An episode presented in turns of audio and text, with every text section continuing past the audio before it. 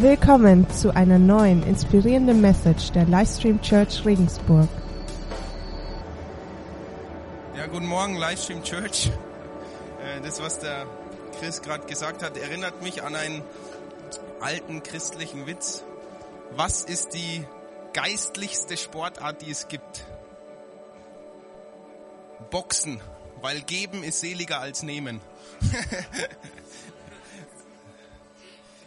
hat nichts mit unserer Predigt heute zu tun. Das ist mir nur gerade eingefallen. Äh, ne, geben ist seliger als nehmen.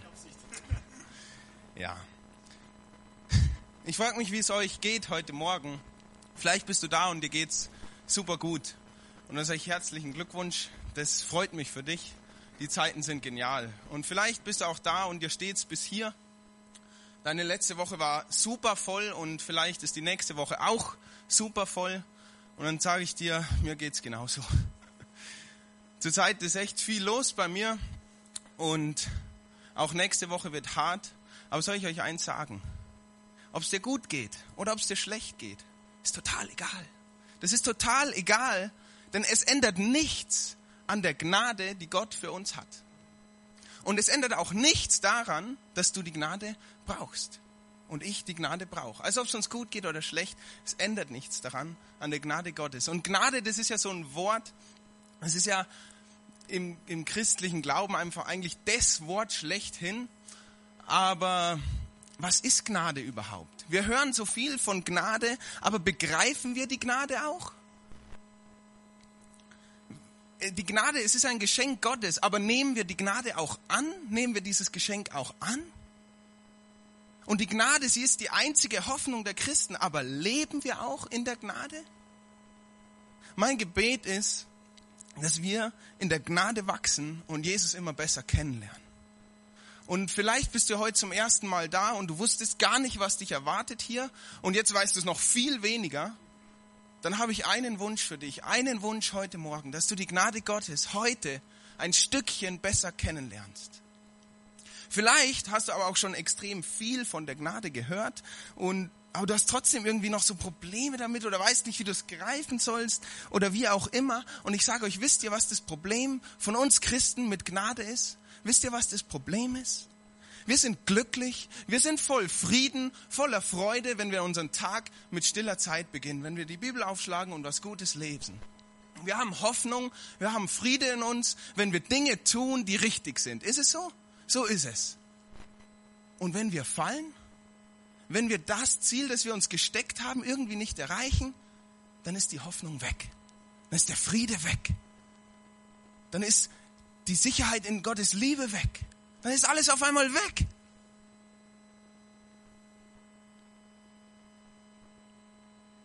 Willst du wissen, warum das so ist? Wenn es so ist. Weil wir, weil wir unsere Freude darin finden, in unserer Fähigkeit, Gottes Liebe zu verdienen. Darin finden wir unsere Freude. Und wenn es nicht klappt, dann haben wir keine Freude. Und das ist ein großes Problem. Das ist ein großes Problem. Denn Gott will das nicht. Gott gibt uns die Gnade. Und weil wir einen gnädigen Gott haben, deswegen hast du einen Ort gefunden, wo du zur Ruhe kommen kannst, wo du Frieden haben kannst, wo du ausruhen kannst, wo du dich sicher sein kannst, dort werde ich geliebt, egal ob es dir super gut geht oder super schlecht geht. Und wenn das so ist bei dir, dann habe ich heute einen Wunsch für dich, dass du Gottes Gnade heute ein Stückchen mehr besser kennenlernst und begegnest. Paulus schreibt in seiner Abschiedsrede an die äh, Epheser, das kann man lesen in der Apostelgeschichte 20, 32, da schreibt er, und nun vertraue ich euch Gott und der Botschaft seiner Gnade an.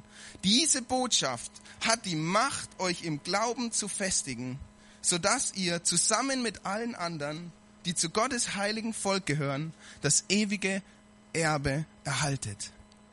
Also Paulus verlässt diese Gemeinde und er lässt ein Abschiedsschreiben da und er sagt, das eine, das will ich für euch. Die Botschaft der Gnade, der befehle ich euch an. Und diese Botschaft, die Botschaft der Gnade hat die Macht, euch im Glauben an Gott zu festigen. Ist das gut? Das ist so gut. Die Botschaft der Gnade. Es ist nicht, nichts anderes, sondern die Botschaft der Gnade hat die Macht, uns im Glauben zu festigen. Und deswegen wollen wir uns Zeit nehmen, diese Botschaft der Gnade zu untersuchen. Nicht nur heute, sondern äh, drei Sonntage lang. Heute in zwei Wochen und dann wieder in zwei Wochen wird es um das Thema Gnade gehen. Und zwar soll die Predigtreihe heißen, Gnade, Gnade begreifen, Gnade, Gnade begreifen, Gnade annehmen und in Gnade leben. Und es sind diese drei Teile. Heute geht es um Gnade begreifen. Was ist Gnade überhaupt? Und damit es nicht nur Theorie bleibt, damit es nicht nur irgendwas ist, wovon erzählt wird, habe ich eine Geschichte mitgebracht, ein Gleichnis von Jesus. Das werden wir jeden Sonntag, also jetzt ab jetzt so alle zwei Wochen, dreimal, ein Stückchen weiterlesen und darin forschen und da gucken, was ist Gnade? Wie nehme ich Gnade an und wie lebe ich in Gnade? Und wenn du nicht ganz unvorbereitet kommen willst, so in Sonntag in zwei Wochen und überrascht bist, oh, das Thema ist Gnade, dann lies diese Geschichte, dann forsch selber nach, nimm das Thema mit in die Wochen und dass wir hier gemeinsam uns dann aufbauen in diesem Thema und uns sicher werden in der Gnade Gottes. Part 1, Gnade begreifen. Es geht eigentlich um zwei Dinge. Erst zu verstehen, was ist Gnade? Und zweitens, wie empfange ich Gnade? Und das sind die Fragen, die uns heute Morgen bewegen. Und wir steigen direkt ein in die Geschichte. Sie steht in Matthäus Kapitel 18, Vers 23 bis 27. Das, das geht weiter, aber wir lesen heute bis 27. Und da heißt's, deswegen ist es mit dem Reich der Himmel wie mit einem König, der seinen Knechten, mit seinen Knechten abrechnen wollte.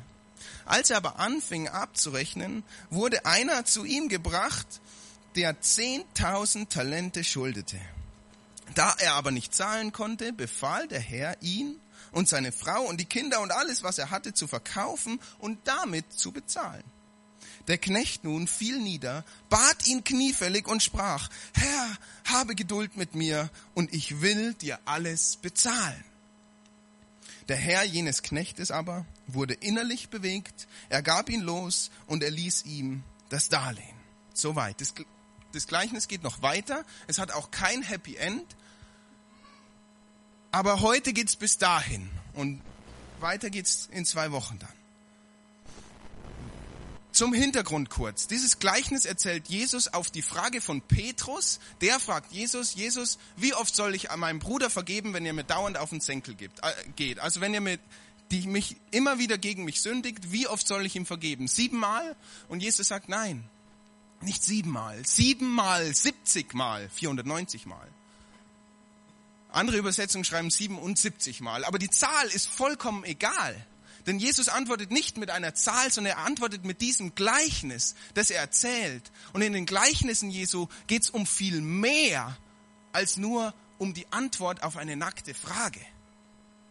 Und um dieses Mehr soll es auch gehen. Denn Gottes, denn Jesu Worte, die gelten für alle Menschen. Jesu Liebe gilt für alle Menschen. Auch für Strichlistenmenschen, die dann, ne, 491, ja, tut mir leid. Jesus hat gesagt 490 Mal.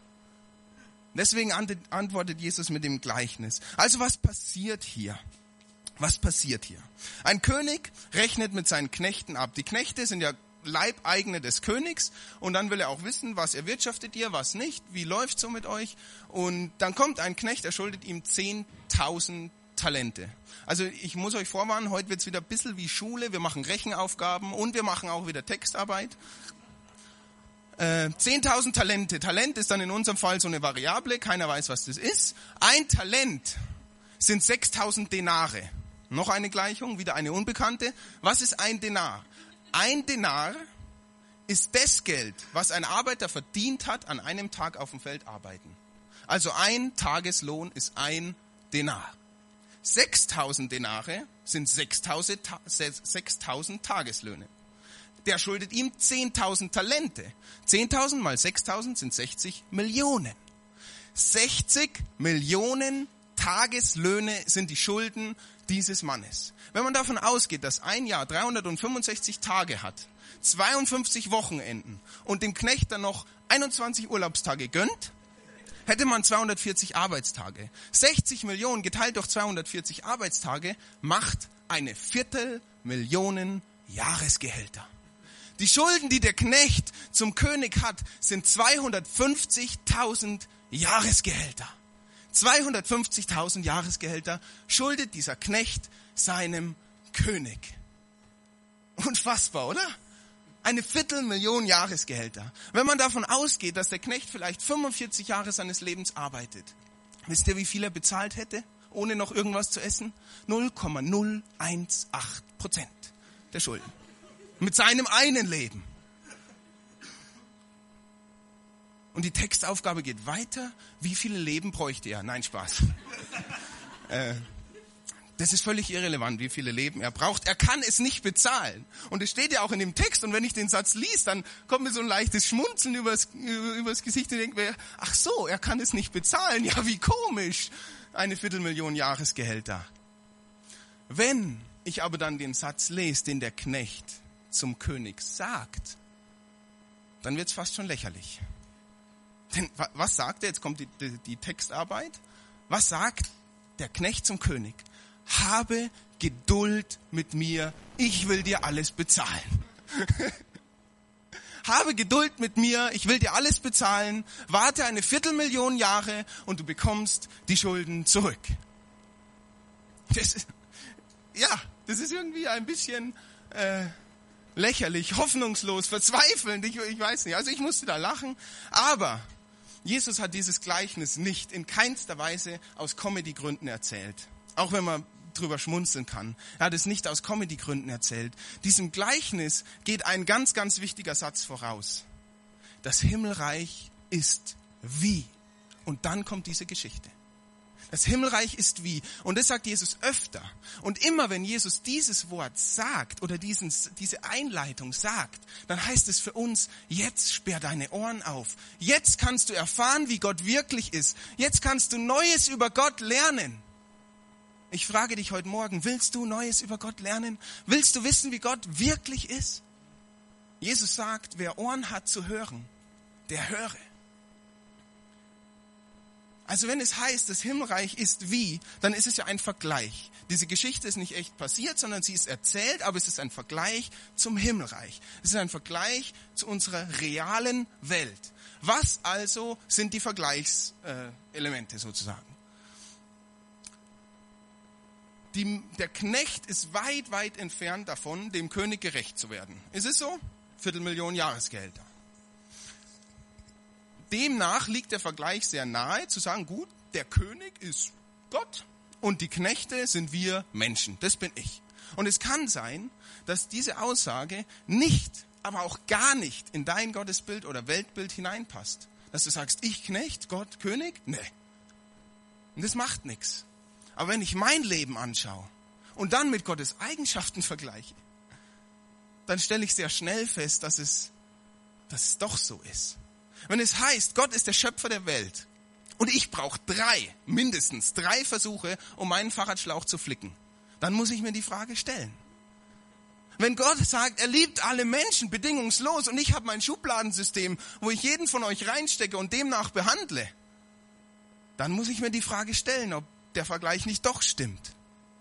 Wenn, es heißt, Gott ist der Schöpfer der Welt, und er lässt es regnen und die Sonne scheint über Gute wie Böse. Und ich schaff's nicht mal, die Blumen zu gießen, wenn meine Mutter längere Zeit verreist ist, dann, ja, dann stimmt der Vergleich. Ich kann mich erinnern, ich war im Ausland ein Jahr und dann kam ich zurück, da hat man sowieso so ein Re-Entry Kuddelmuddel im Kopf. Und meine Eltern waren verreist und ich gehe durch die Wohnung einmal, es ist mir ausgerutscht, dass ich das wirklich gemacht habe und dann stehe ich so da und gieße die Blume und schaue die Blume an, die Blume schaut mich an und ich denke mir so, du bist gar keine echte Blume. Du bist aus Plastik. Also, versteht ihr? Vielleicht stimmt der Vergleich doch. Ich Knecht, Gott König.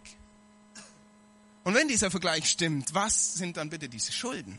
Was sind diese 250.000 Jahresgehälter, die ich dem König schulde. Diese 250.000 Jahresgehälter, dieser Schuldenberg ist die Entfernung, eigentlich müsste man sagen Trennung zwischen mir und Gott, zwischen Gottes absoluten Heiligkeit und meiner absoluten Sündhaftigkeit ohne die Gnade Gottes. Das ist diese Trennung. Und diese Trennung ist unüberwindbar. Die Trennung ist genauso unüberwindbar, wie, ein, wie eine Viertelmillion Jahresgehälter zurückzuzahlen. Und das müssen wir begreifen. Ohne das zu begreifen, macht dieses ganze Gleichnis keinen Sinn. Das Gleichnis macht keinen Sinn, wenn man diese Schulden zurückzahlen könnte. Es ist unüberwindbar. Die Trennung von uns zu Gott ist unüberwindbar. Wenn wir das nicht begreifen, wenn ich das nicht bekenne, dann hat die Gnade keinen Wert für mich dann bringt es nichts, weil dann könnte ich es doch auch selber. Aber wir können es nicht. Du kannst keine Viertelmillion Jahre arbeiten und die Schulden zurückzahlen. Und die Trennung zwischen dir und Gott, zwischen Heiligkeit, zwischen Licht und Finsternis ist doch weit mehr als eine Viertelmillion Jahresgehälter, als diese 10.000 Talente. Und dann kommt die Gnade. Wenn wir begriffen haben, wofür die Gnade überhaupt nötig ist, dass da eine Trennung ist, dass wir es niemals selbst schaffen, dann wird die Gnade im Vers 27 so einfach erklärt. In dem Satz des Königs, da hatte der Herr Mitleid mit seinem Knecht. Er ließ ihn frei und auch die Schuld erließ er ihm. Dieser Satz, der wird uns nächsten Sonntag noch viel, viel mehr beschäftigen. Aber auch heute wollen wir daraus schon lernen, was ist Gnade? Was können wir hieraus lernen? Die Gnade ist eine Gunst ohne Gegenleistung. Gnade ist Gunst ohne Gegenleistung. Und ihr einziger, ihr aller, aller einziger Beweg Beweggrund ist die Güte des Gebers selbst. Gnade ist eine Gunst ohne Gegenleistung und die einzig, der einzige Beweggrund dafür ist die Güte des Gebers selbst. Wie ist es zu verstehen? Ein paar Feststellungen zum Knecht. Der Knecht hat es nicht verdient, dass ihm dieser Schuldenberg vergeben wird. Er hat es ja selber verbockt. Er hat diese Schulden angehäuft. Wie hat er es dann verdient, dass sie ihm erlassen werden? Er hat es einfach nicht verdient. Eigentlich hätte er wahrscheinlich die Todesstrafe bekommen müssen in der damaligen Zeit. Da war der König wahrscheinlich so gnädig, dass er ihn verkaufen hätte wollen. Aber das ist rein spekulativ, kann man so nicht sagen. Aber er hat es auf jeden Fall nicht verdient. Er war ja der, der es verbockt hat. Und noch eine Feststellung, er konnte weder vor noch nach diesem Schuldenerlass nichts, aber rein gar nichts dafür tun, dass ihm diese Schulden erlassen worden sind. Gar nichts hätte er dafür tun können. Überhaupt nichts. Denn es war die alleinige Güte des Königs. Feststellungen zum König. Es war seine eigene, freiwillige Entscheidung, den Schuldenberg zu erlassen. Der König hat es entschieden und er hat gesagt, ich bin barmherzig und es ist okay. Du sollst frei sein, deine Schulden sind dir vergeben. Geh. Und noch eine Feststellung zum König.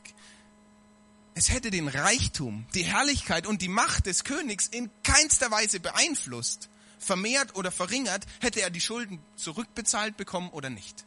Hätte er diese 250.000 Jahresgehälter bekommen oder nicht, es hätte keinen Einfluss auf seinen Reichtum, auf seine Macht und seine Herr Herrlichkeit gehabt. Das wäre wurscht gewesen. Darauf ist Gott, darauf wäre der König nicht angewiesen, darauf ist Gott auch nicht angewiesen. Also wie lautet nun der Vergleich von dem Gleichnis zum Himmelreich? Was sind da die Parallelen? Lass uns aufschlagen in der Bibel. Ich habe es mir hier abgedruckt. Römer 3, 10 bis 12. Keiner ist gerecht, auch nicht einer. Keiner ist klug, keiner fragt nach Gott. Alle sind vom richtigen Weg abgewichen. Keinen einzigen kann Gott noch gebrauchen. Keiner handelt so, wie es gut wäre, nicht ein einziger. Keinen kann Gott noch gebrauchen. So ein Knecht, der 20, äh, der hier eine Viertelmillion Jahresgehälter anhäuft als Schulden, den kann man nicht gebrauchen. Den kann man einfach nicht gebrauchen. Und wie ist es bei uns? Keinen kann Gott noch gebrauchen. Wegen dieser Trennung, wegen dieser Sünde. Keinen kann Gott noch gebrauchen. Keinen einzigen. Schauen wir weiter. Was steht noch in der Bibel geschrieben? Kolosser 2, Vers 13 und 14. Ja, Gott hat euch zusammen mit Christus lebendig gemacht. Ihr wart nämlich tot, tot aufgrund eurer Verfehlungen und wegen eures unbeschnittenen Wesens. Und jetzt passt auf. Doch Gott hat uns alle unsere Verfehlungen vergeben. Den Schuldschein, der auf unseren Namen ausgestellt war und dessen Inhalt uns, dich und mich anklagte, weil wir die Forderungen des Gesetzes nicht erfüllt hatten, hat er für nicht mehr gültig erklärt. Er hat ihn ans Kreuz genagelt und damit für immer beseitigt. Hast du gewusst, dass du einen Schuldschein hast? Ein Schuldschein, wo dein Name draufsteht? Hast du das gewusst? Und er klagt dich an.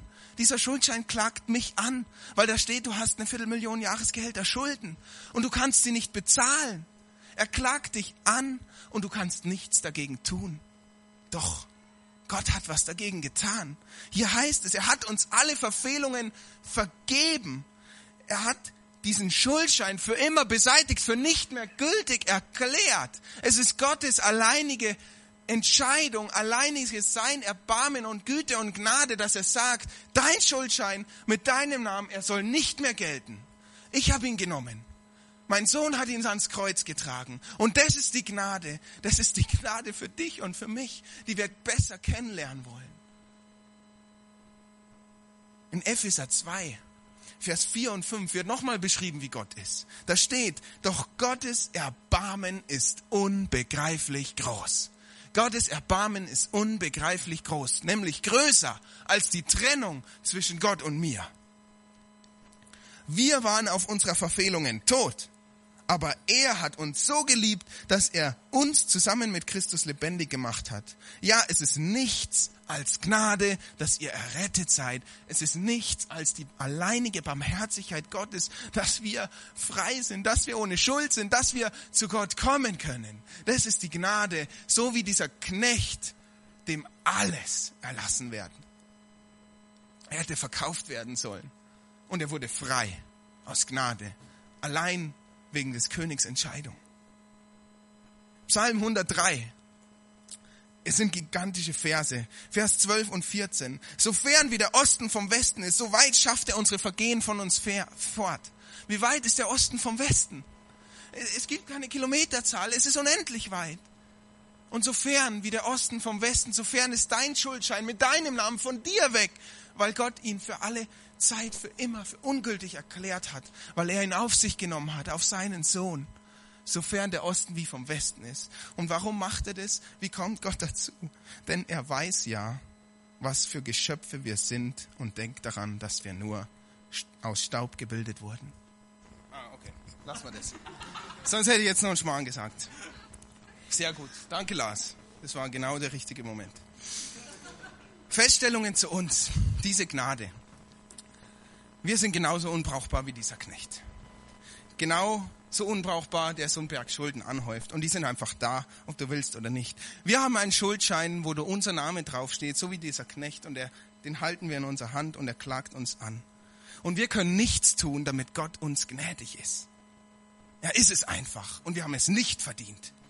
Feststellungen zu Gott. Es ist Gottes alleinige Entscheidung, ja seine alleinige Liebe gewesen zu uns, dass er seinen Sohn auf diese Welt schickt und alle unsere Schuldscheine einsammelt, wenn du denn willst, und sie ans Kreuz nagelt. Seine Liebe ist es.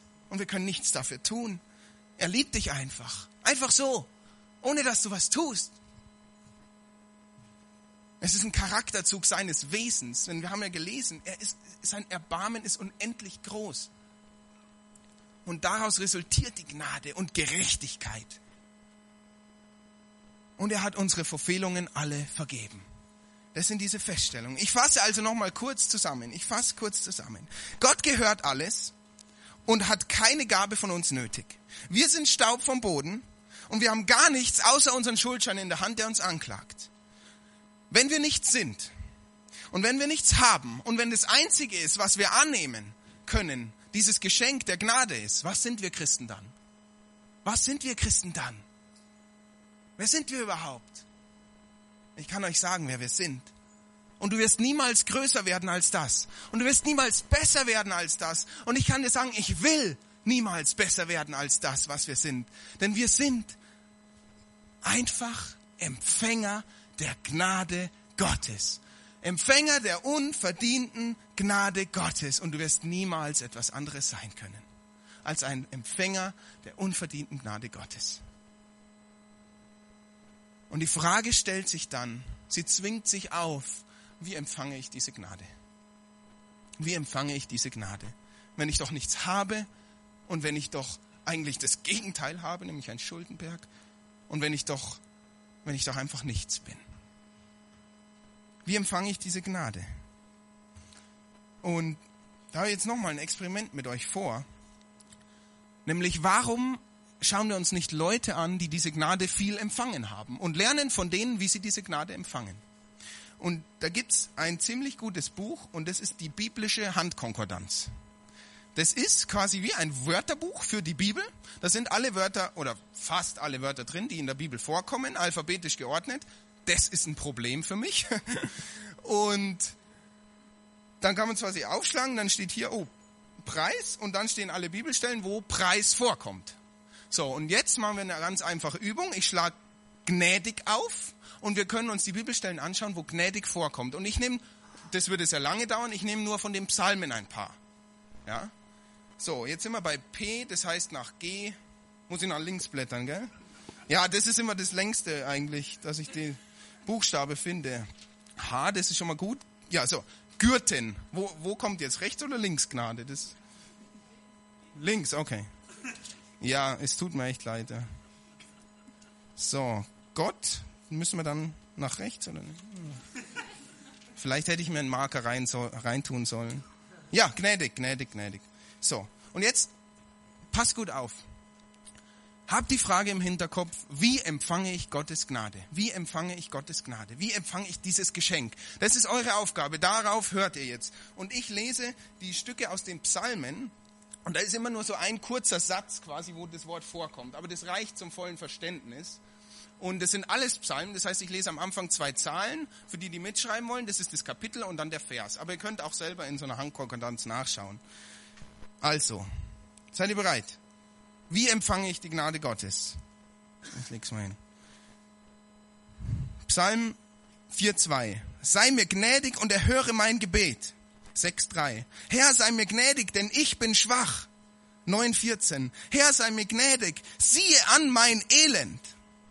13,6. Ich hoffe aber darauf, dass du so gnädig bist. 25,11. Sei gnädig meiner Missetat, denn sie ist groß. 25, Vers 16. Wende dich zu mir und sei mir gnädig. 26,11. Erlöse mich und sei mir gnädig. 31,10. Herr, sei mir gnädig, denn mir ist Angst. 41,5. Herr, sei mir gnädig, heile meine Seele. 41, Vers 11. Du aber Herr, sei mir gnädig und hilf mir auf. 72, 13. Er wird gnädig sein den, Gering, den Geringen und Armen.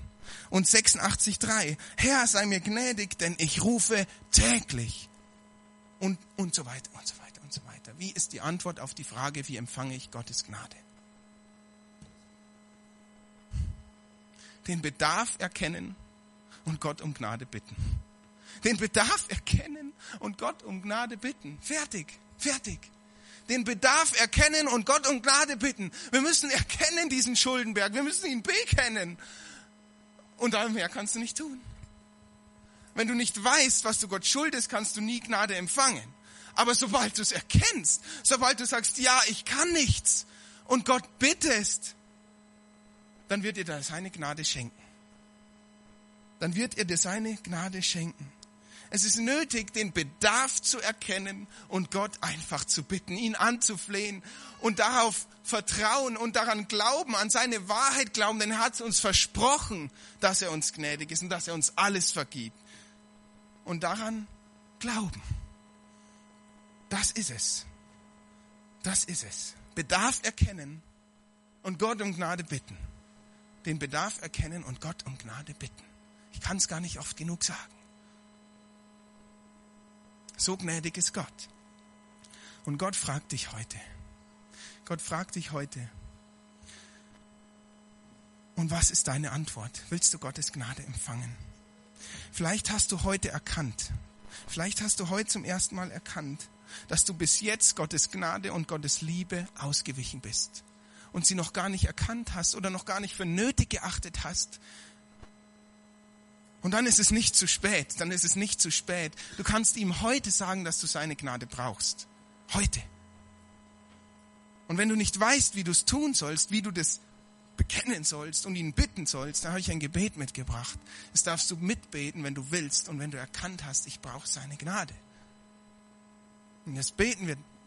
Ich werde es jetzt gemeinsam beten und wenn du willst, darfst du es mitbeten. Jesus, danke, dass du mich liebst und mir deine Gnade unverdient schenken willst. Ich habe heute erkannt, dass ich deine Gnade brauche ich vertraue dir hiermit mein Leben an. Danke, dass du am Kreuz für mich gestorben bist und meinen Schuldschein für mich für ungültig erklärt hast. Danke, dass du mir alles vergibst und mich so annimmst, wie ich bin. Danke, dass du den Tod besiegt hast und dass du lebst. Ab jetzt will ich mit dir leben und dir nachfolgen. Wir gehören zusammen. Amen. Livestream Church, was ist unser größter Schatz? Was ist unser größter Schatz? Was ist dein größter Schatz, wenn du an Jesus glaubst? Es ist Gottes unglaublich und unfassbar große Gnade und sein Geschenk an uns.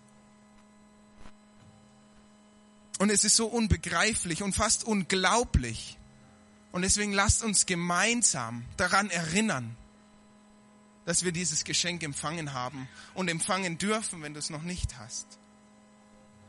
Und wenn jemand Gesprächsbedarf hat, wenn jemand Gebet braucht, wenn jemand heute erkannt hat, dass er Gottes Gnade braucht und annehmen will, dann steht da hinten rechts in der Ecke das Care-Team zur Verfügung. Wir stehen dort zu zweit, ich werde auch dort hinten sein. Und du kannst zu uns kommen und wir beten mit dir und wir hören dir zu. Lasst uns es doch gemeinsam gehen, diesen Weg. Denn es ist so schwer zu begreifen von hier nach hier. Und es kostet Überwindung, aber es kostet auch Überwindung vor Gott zu bekennen. Und wenn wir vor Gott erkannt haben, dass wir seine Gnade brauchen, dann können wir doch auch vor Menschen bekennen, dass wir seine Gnade brauchen. Es ist keine Schande, wenn für einen gebetet wird. Es ist Kraft. Es ist Gnade, es ist ein Geschenk. Und wenn du vielleicht der Einzige wärst, für den gebetet wird heute, auch vielleicht von anderen Geschwistern, dann, dann bist du nicht der Einzige, der es nötig hat, sondern der Einzige, der mutig war und seinen Bedarf geäußert hat. Lass uns gegenseitig daran erinnern, an die Gnade, an das Geschenk Gottes, das wir unverdient empfangen. Amen.